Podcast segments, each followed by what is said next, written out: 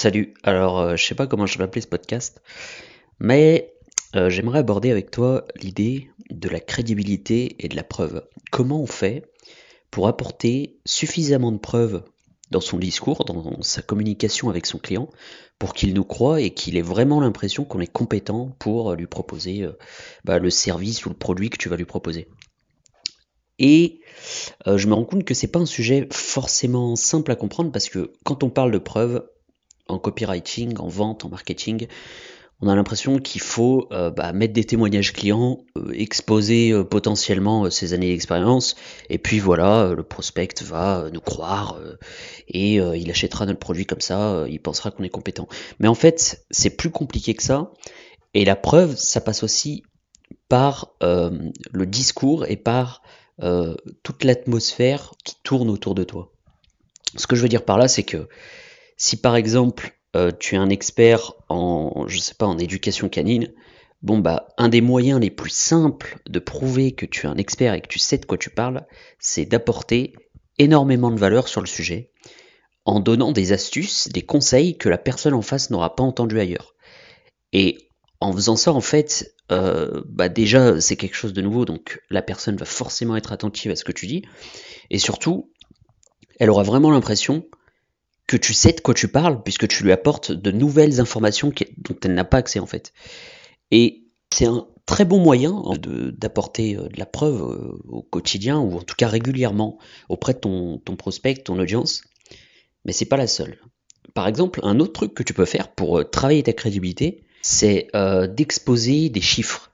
Alors, faut pas que ce soit forcément des chiffres euh, très parlants, mais des chiffres qui montrent que tu as euh, bah, de l'expérience ou que euh,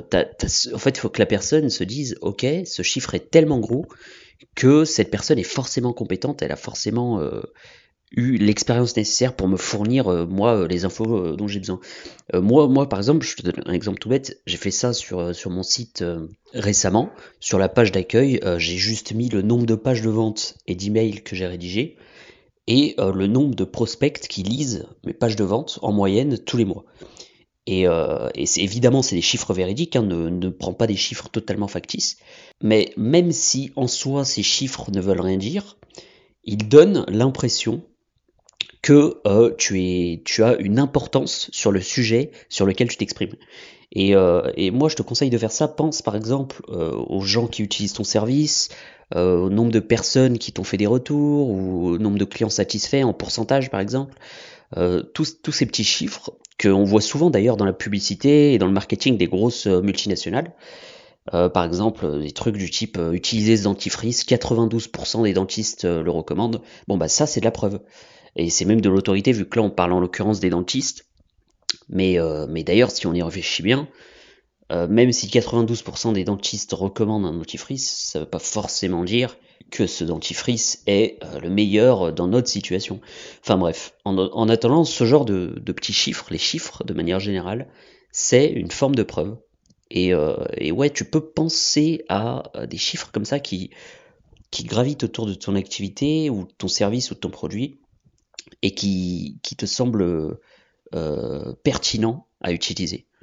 Et alors, une des dernières preuves, une des dernières formes de preuve en copywriting qui est euh, assez puissante, je dois le dire, mais qui est un peu plus complexe à utiliser, c'est tout simplement d'utiliser euh, l'aura de marques connues ou d'institutions connues et de le rallier à ton discours ou à ton, site internet, ton blog, peu importe, et euh, beaucoup de gens utilisent ça, par exemple, en mettant, euh, euh, en vendant un produit et en mettant quelque chose comme vu sur Télérama, 20minutes.fr, etc. Et, et, tu peux aussi utiliser ce genre de, de, forme de preuve, entre guillemets, qui du coup rassure la personne, se dit que tu as été approuvé, testé, ou en tout cas que tu es connu ailleurs euh, par lui-même, parce que la personne en fait qui tombe sur ton site par hasard, si tu te mets euh, ne serait-ce qu'une seconde dans sa peau, eh ben euh, elle n'est pas forcément rassurée parce qu'elle sait pas d'où tu viens, elle sait pas d'où tu parles, elle sait pas qui tu es, elle te connaît pas du tout, et elle a besoin rapidement de savoir que d'autres gens te connaissent et d'une certaine manière te valident. Et en faisant ça, en fait, ça permet de faire en sorte que la personne qui te découvre donc vraiment la personne que tu veux convaincre logiquement, va rapidement accepter que tu es quelqu'un qui a un statut euh, avéré et donc va accepter ensuite, enfin va pouvoir découvrir ce que tu vas lui apprendre euh, sans forcément questionner ta légitimité. Donc voilà, c'était un, petit podcast très rapidement pour te donner des petits, quelques petits conseils sur, sur, la, preuve et sur comment apporter la preuve, parce que c'est un élément de copywriting euh, sous-estimé mais qui est vraiment ultra important. je vois beaucoup de textes de vente de copywriters ou même de gens qui sont pas forcément copywriters et qui manquent de preuves dans leur discours, qui manquent euh, de crédibilité et qui se contentent d'affirmer des choses sans forcément euh, amener euh, bah, des éléments de légitimité derrière. Et ça, ces petits éléments que je viens de te donner, ça permet de, de faire en sorte que tu sois plus crédible dans ton discours. Ça paraît rien comme ça, mais je t'assure que si tu, si tu intègres ces petits détails, ton discours sera beaucoup plus... En fait, on aura beaucoup plus facilement envie de croire à ton discours. Et euh, tes prospects se questionneront moins et ils te feront beaucoup plus facilement confiance. Donc euh, voilà, utilise ça. Et euh, moi, je te, je te laisse et je te dis à la prochaine. Ciao.